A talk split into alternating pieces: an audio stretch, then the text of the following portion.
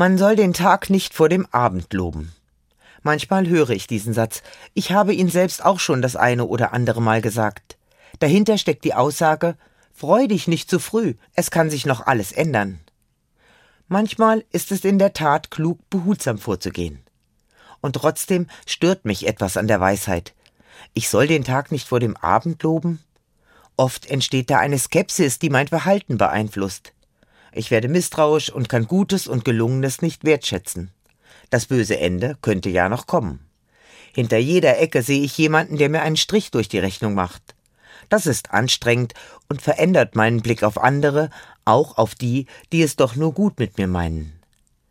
Wer Menschen immer nur misstrauisch und distanziert begegnet, der bekommt das auch bald von anderen zu spüren.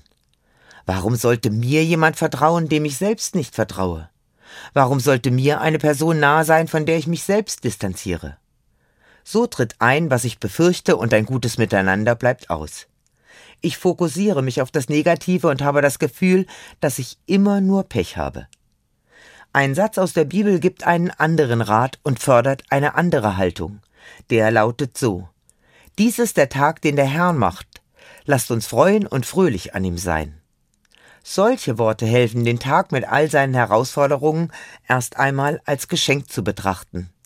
Da ist ein neuer Tag mit vielen Möglichkeiten, die ich gut nutzen kann. Da gibt es Begegnungen, die mir gut tun. Es gibt Menschen, denen ich vertraue und die mit mir auf dem Weg sind. Und ich vertraue Gott, der mir bei Schwierigkeiten zur Seite steht und hilft. Mit so einer Einstellung beginne ich den Tag zuversichtlich und beende ihn dankbar.